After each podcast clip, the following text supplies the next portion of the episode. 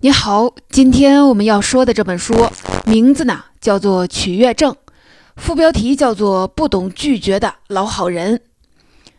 我们来理解为什么有些人习惯性的喜欢做老好人。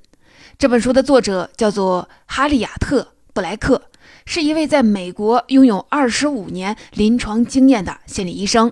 取悦症这个词就是这位作者发明的。我们现在去百度词条上搜这个词，会发现里面的解释内容都是来自这本书。以前是没有这个词的。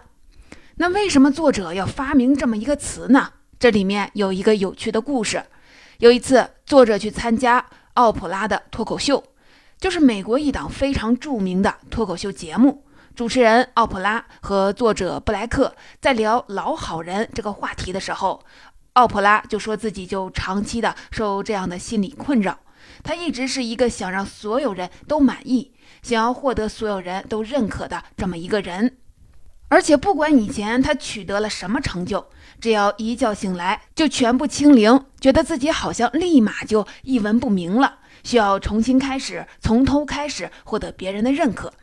布莱克听到这儿就觉得，这和他这些年根据临床经验诊断的结果是一致的。他发现，好多人的痛苦来源不是来自于别人的伤害，而是来自于他们自己想持续的做一个完美的好人，就是想让所有的人都满意，让所有的人都喜欢。往往把别人的需求摆在第一位，却总是忽略自己的感受，从而产生了很多心理疾病和心理障碍。因此，他决定把这些年的临床经验写成一本书，就是这本书《取悦症》。起的这个名字啊，虽然带一个“症”字，其实不是一种病，它只是一种心理倾向，有点像拖延症。你说拖延症它是病吗？它肯定不能算是病吧？它又没有让我们的身体产生病变。但是如果你不重视它的话，它又会把人弄得很难受。就是如果旁边人不拉你一把，自己也认识不到这个问题的话，他就很容易陷入到一个怪圈出不来。这个就是取悦症的一大危害。它是处在一个灰色地带的心理区域，是一种很常见的心理状态，只不过我们平时没有准确的把它表达出来。所以下面我要说的所有类型的取悦症都只是一种行为倾向，它并不是什么真的病。如果你发现某些情形和自己相似，那也只能说明有这种倾向罢了。千万不要觉得自己就是有病了。这本书的结构特别清晰，分四个部分。前三个部分介绍了取悦症的三种类型，作者把它们分为了认知型、习惯性、逃避型这三类。最后一部分，作者给我们列出了一个二十一天改善取悦症的方法。下面我们就一起来看看各个部分都说了些什么。我们先来看看认知型取悦症，这类人的心理障碍是由一些错误的观念引起的。这些错误的观念是什么呢？第一个错误的观念就是，他们会认为只要我当个好人，我对别人好，那么别人就应该对我好。如果别人对我不好，那么就是我自己的不对。他们内心的矛盾始终是指向自己的，从来不指向外部。不管遇到什么问题，他们都觉得是自己的错，先从自己身上找原因。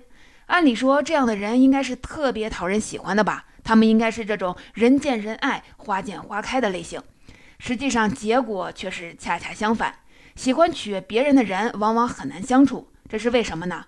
因为凡事都怪罪自己，都觉得是自己不对的这么一种心态，会让自己陷入一个很复杂的逻辑陷阱里。这个陷阱是什么样子的呢？我来简单的解释一下，就是因为他们认为，只要我对别人好，别人也应该对我好。这个好像没有什么问题，毕竟谁会讨厌一个对自己好的人呢？但是问题就出现在这个“应该”上。在这些有取悦倾向的人的词典中，有很多绝对性的词，比如说应该、必须、一定，他们经常会把这些词挂到嘴边，当做是自己的口头禅，不允许自己偏离这个标准。他们默认这个世界是公平的，好人就应该得到别人的认可，因此他们极力的做一个好人。那么，怎么样做一个好人呢？首先就是对自己有很高的要求，他们觉得自己应该满足所有人的期望。应该照顾好身边的每一个人，应该不伤害任何人的感情，应该不让任何人失望，应该始终的保持愉快和乐观，应该尽量的不去麻烦别人。他们觉得，只要自己完全遵守这些纪律，就会变成一个让每个人都喜欢的人。除了这些对自己高标准之外，他们对别人做应该做的事也有很大的期望。他们觉得，如果我为别人做了很多事，那么别人就应该感激我；我努力的讨好别人，那么别人就应该喜欢我；我满足了别人的要求，那么别人就应该离不开我才对。这些对别人的高期望还是隐藏起来的，他们往往不说，就是我希望你感激我，我希望你有某种表现，但是我不告诉你，让你自己猜。他们从来不把自己的需求说出来，因为他们觉得这样也是在麻烦别人。这就导致别人通常搞不明白他们，不了解他们想要什么，也满足不了他们的高期望。实际上，别人也没有理由专门的去满足他们的高期望呀，这是他们自己单方面的要求。所以，当别人没有办法满足他们时，他们的期望就会往往会落空，他们就会感觉到失望、难受、沮丧，甚至还有点生气。他们对自己的高标准里还有一条，就是我们前面说的。当感受到这些情绪的时候，他们不允许自己表达愤怒，他们要时刻的保持愉悦，时刻的保持乐观，这就难说了。你看啊，又生气，他们又不能说，那怎么办呢？这个时候，这种失望、愤怒就会变成情绪内化进来，作用到自己的身上，他们就开始觉得这应该是我自己的错，是我自己做的不够好，才没有得到相应的回报，是我自己的能力不够，才没有满足别人，别人才没有报答我。你看啊，他们从对自己的失望中感觉到了内疚，然后又相信别人也对自己失望，然后又会产生愧疚感，于是啊，开始自我惩罚，对自己持续的进行情感虐待，用一些笨蛋、蠢货这些词来形容自己。为了弥补这个错误，怎么办呢？接下来他们就开始对自己设立更高的要求，然后又对别人产生更高的期望，就这样一个悲惨的逻辑陷阱就这样形成了。和这么一个苛刻的人相处，不管是做同事也好，做朋友也好，做情侣也好，都非常的不愉快，因为他们对自己和对别人的要求都太高了。哪怕他们特别善意的向别人提出一些意见，别人听起来也像是指责一样，就会觉得这个人在控制自己，在蔑视自己，所以和他们相处起来就特别的不愉快。这个奇怪的思维模式是怎么样发生的呢？其实并不新奇，它是一种原始的自我保护模式。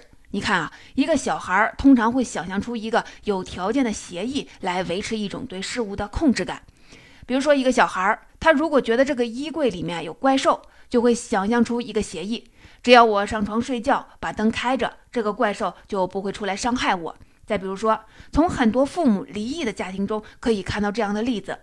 父母要闹离婚，小孩不想让父母离开，他又没有办法控制。这个时候，他就会想：只要我很乖，只要我什么都听父母的话，那么他们就不会分开。你看啊，他们会给自己设立一个条件，然后把握对面前这件事情的控制感。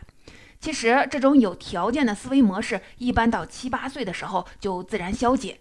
一个孩子在七八岁的时候，就会认识到愿望和现实是有差距的。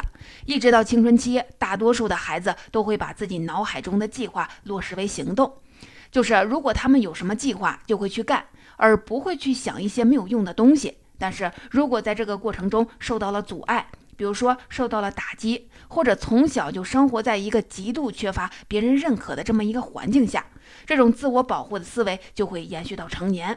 不一样的是，以前他们是害怕衣柜里的怪兽，长大之后他们害怕别人的拒绝，害怕别人的嫌弃，害怕让别人讨厌。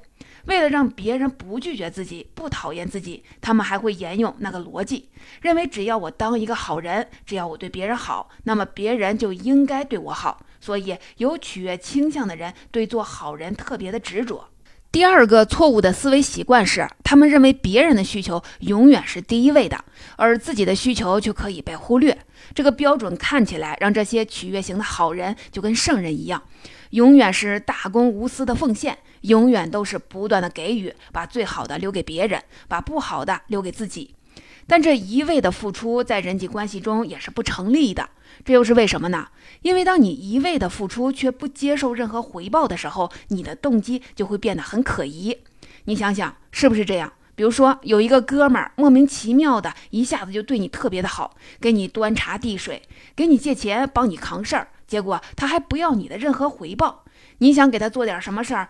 他全都拒绝了，这时候你就不知道他到底想干嘛了，也不知道他的动机到底是什么。你是不是就会有点心慌，开始觉得这个人有点不对劲儿，然后就会本能的想离开他，觉得他有点危险。而且，当这个人只对朋友付出，却不接受任何回报的时候，这其实是在变相的拒绝别人，等于是不让别人享受回报你的愉悦和快感。这会让别人处在一个很尴尬的境地。可能这个人是真心想和别人分享财富，他就是单纯的想帮助别人而已。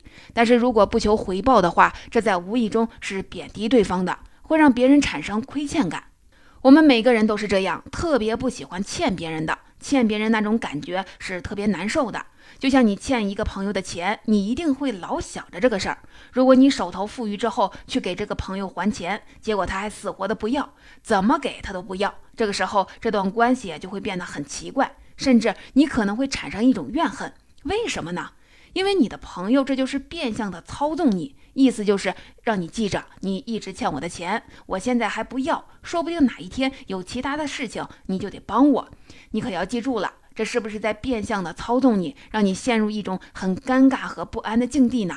换一个角度想，也是一样的。当一个人只是一味的付出，却不要求任何回报的时候，就会把别人弄得很尴尬。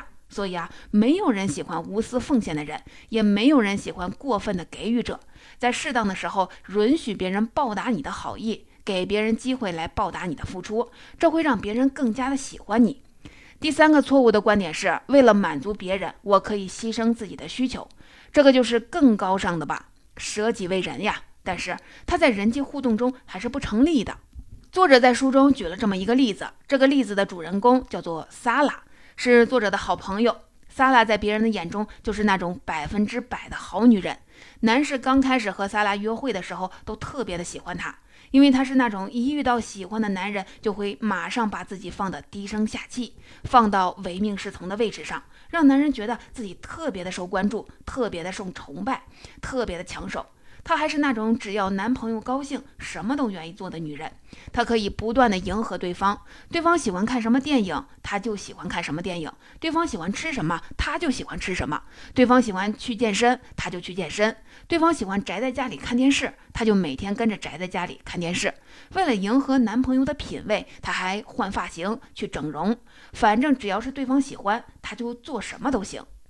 但是这个看起来就跟机器人一样完美的女朋友，每一段关系都不长久。每一次恋情在刚开始这个新鲜劲儿过去之后，男士很快就会把她甩掉，而且还觉得她特别的讨厌。这是为什么呢？我相信你也猜到了，因为他没有自己的看法和见解，没有自己的世界观，没有办法和对方在思想层面上进行互动。男士跟他说话，就像在镜子面前跟自己说话是一样的。还因为她每次都跟随男朋友快速的切换自己的爱好，没有办法培养出自己一个长期的爱好，也没有办法帮助男士丰富人生的阅历和扩大知识面。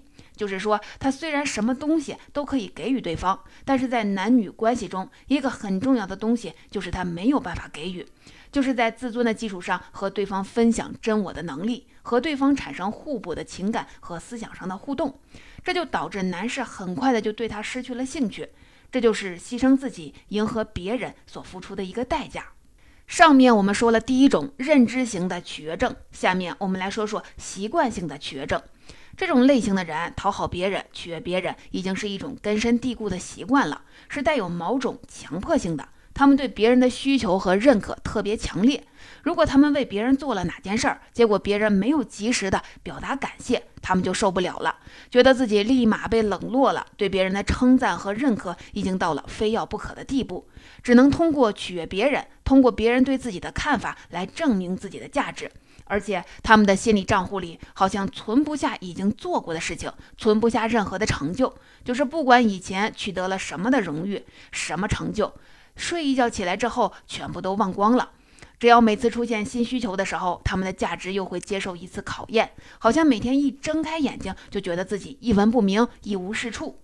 他们为什么会有这么强烈的认可需求，非要取悦别人不可呢？这背后的原因是他们上瘾了。对你没有听错，得到别人的认可，对我们一般人来说是一件很高兴的事儿。就好像如果别人夸赞自己了，奖赏自己了，自己很高兴。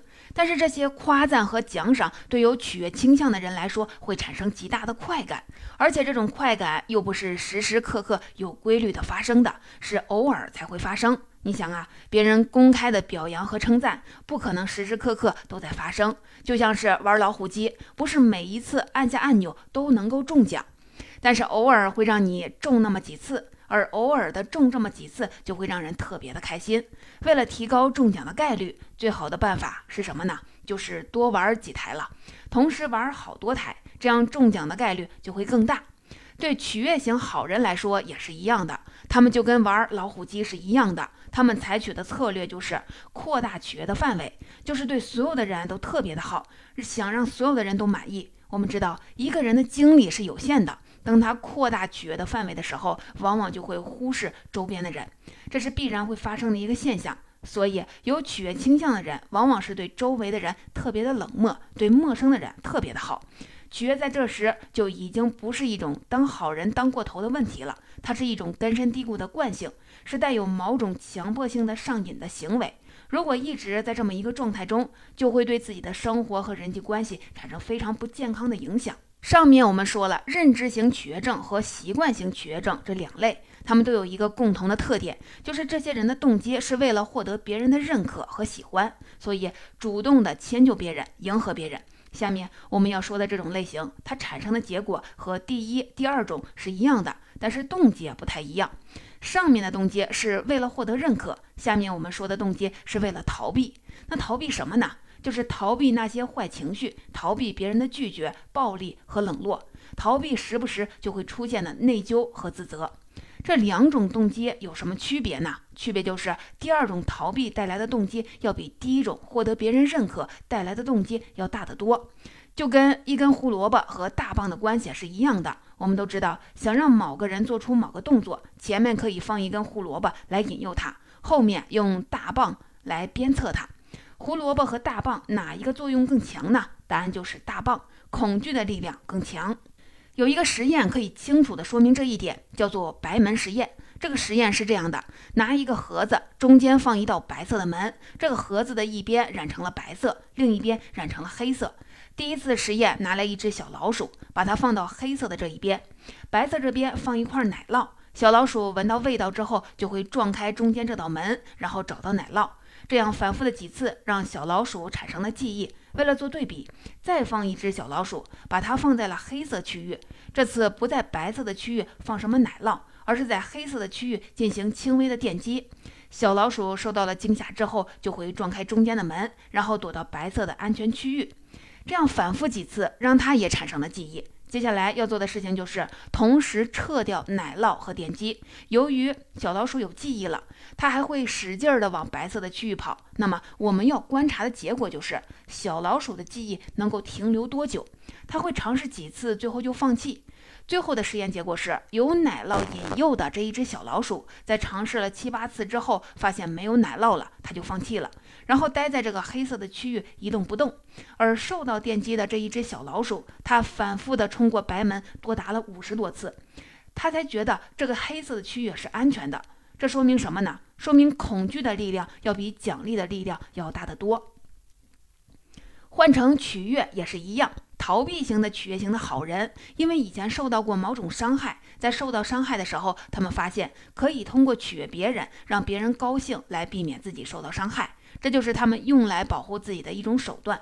这种负强化的作用更加根深蒂固，通常都是过度的放大坏情绪的危害，把冲突的严重性放得特别大。就是从来不让自己陷入冲突当中。每当觉得别人快要生气的时候，他们就会立马的示弱，省些讨好，让别人压根儿就没有发飙的理由。这样就造成了一个结果，就是他们永远不会处理和别人的冲突。你可能就会说，避免和别人发生冲突，这是好事儿吧？难不成这还错了吗？实际上，我们在日常生活和工作当中，完全和别人避免冲突是不可能的。我们每个人的价值观都不一样，在一些事情上产生不一样的观点，产生冲突，这太正常了。想时时刻刻让每个人都喜欢你，让每个人都认可你，可以说永远都没有这个可能。所以最重要的不是尽力的避免冲突，而是当冲突来了之后，怎么有效的化解它。害怕问题，然后躲避问题和勇敢的面对问题、解决问题是两种完全不一样的思想概念。上面我们说了取悦症的三种类型和危害，分别是认知型、习惯型、逃避型。这些老好人的一个共同的特点就是极度的想要别人的认可，为了获得别人的喜欢，或者是逃避被别人的讨厌，他们就会花全部的时间和精力去满足所有的人，对别人都特别的好，但是对自己特别的狠，一点都不好。最后的结果往往是他们发现别人并不买账，总是热脸贴了个冷屁股，甚至有时候别人还觉得这些人特别的烦。你想，如果把自己的喜怒哀乐全都建立在别人的态度上面，自己一点主动权都没有，这样的生活能不悲催吗？怎么样从这个怪圈里跳出来呢？作者列出了一个二十一天的改善计划。非常的详细，一步一步怎么做怎么想都列得清清楚楚。为了节省时间，我把它浓缩成了三个主要的方法，我们来一起看一看。第一个方法就是去掉脑子中的那些应该。前面我们说了，取悦型好人满脑子都是应该，没有一点弹性和余地，就是我应该这样，我应该那样，我必须这样，我必须那样，我应该让别人高兴，我应该不发脾气，反正满脑子都是这些词。平时的口头禅也经常用这些词。我们可以仔细的想一想，这些应该是从哪里来的呢？这肯定不是天生的嘛，谁天生就知道这么多的应该呀？其实。不是他们自己的声音，是周围老师、父母的声音。因为这个声音的音量在脑子里面开得太大了，以至于他们总是听不到自己内心的声音。那怎么办呢？其实很简单，就是有意识的把这些应该替换掉，替换成能把握的句式。比如说，我应该总是让别人高兴和满意，就可以切换成如果我愿意，我可以满足那些重要的人对我的要求和期望。其他的也是一样，比如说，我应该始终保持愉悦和乐观，永远不要在别人的面前表现出任何的消极情感。这个句子啊就可以替换成：如果我愿意，我可以在重要的人面前保持愉快和乐观。你看，这样一替换，脑袋中那些苛刻的要求就被软化了。首先，这些表达中加入了时间和偏好的条件。如果我愿意，这就是在强调自己的意愿。其次，这个表述中还加入了选择，强调这个控制权是在自己的手中。最后提醒，这并不是要满足所有的人，只是满足最重要的人的愿望就可以了。而且，这只是一个选择，并不是必须的义务。这样通过替换就能有效的把脑袋中那些毒素剔除掉，这是一个小技巧。第二点就是要学会拒绝。取悦型好人最大的问题就是不会拒绝别人，就跟这本书的副标题是一样的，不会拒绝的老好人。为什么他们就特别难拒绝别人呢？因为每答应一次别人的请求，就是多一次机会获得别人认可的机会。最后，别人就会发现这个人挺好使的，有什么事情都过来找他，最后肯定会把他给累趴下。那你说拒绝别人有那么难吗？对取悦型好人来说，真的非常的难，因为从小到大他都是这么过来的。一拒绝别人，或者是一被别人拒绝，他们就会产生内疚、自责，觉得自己是一个自私的坏人。这个要怎么破呢？作者给出的方法就是用拖延的方法。你看，拖延症在这儿就特别的好使。当别人向你提出请求，你又不想答应的时候，像平时你可能不想答应也就答应了，但是现在你就可以拖着，拖一段时间之后，对方就明白你的意思了，这样你就可以不被别人的要求所控制。第三点，也是最重要的一点，就是学会对自己产生自我认可。觉醒好人，他们所有对自己评价都是来自于别人。拒绝了别人，自己就会内疚；别人拒绝了自己，他们还是会内疚。这是因为他们一直用完美主义的高标准在要求自己，从来没有对自己满意过。那为什么就是感觉不到对自己的满意呢？因为他们只惩罚自己，从来不奖赏自己。不管取得多大的成绩，不管取得多大的荣誉，他们都会觉得这就是应该的呀，这很正常呀，没有什么值得高兴的呀。他们对自己特别的苛刻，要怎么办呢？就是想办法让自己的成就积累下来，及时的给自己奖励。你可能会担心，如果没有这些高标准，自己会不会变成一个很平庸的人？会不会没有动力？其实不会，很多没有取悦型倾向的人也非常的优秀，就像是胡萝卜和大棒一样。虽然大棒的威力更大，但是别忘了前面的那根小胡萝卜效果也是非常强大的。而且在这个成长的过程中，它会让人更愉快、更轻松。总结，我们一起来回顾一下这本书，给我们介绍了一种我们经常遇到但是说不清道不明的行为倾向——取悦症。这是不是一种病呢？这不是一种病，它只是一种好人做过头的行为倾向。它和那种完全自私、完全不顾别人感受的情况是两种对立的极端。这两个极端都会产生非常严重的心理障碍。书中给我们介绍了三种绝症的类型：认知型、习惯型、逃避型。前两种的动机是为了获得的认可，最后一种逃避型的动机是为了避开坏情绪。最后还介绍了一个二十一天摆脱绝症的具体的操作方法，告诉我们要去掉脑袋中的那些应该，要学会拒绝不合理的要求，还要学会对自己产生认可。其实我们每个人从小都会受到一些创伤，这些创伤很多都是来自于父母。那你说是父母故意的吗？肯定不是，只是他们不懂罢了。他们都是无意间造成的，所以对成年后的自己会产生影响。那怎么办呢？没有任何办法。只能自己调节、自己治愈，因为无论如何你都是回不去的。我们对自己的认可是需要一点一点积累的。只有当认可来自于自己的内心，而不是他人的时候，真正的自信才能建立起来。而说一个人内心强大，实际上就是说他有坚不可摧的自信。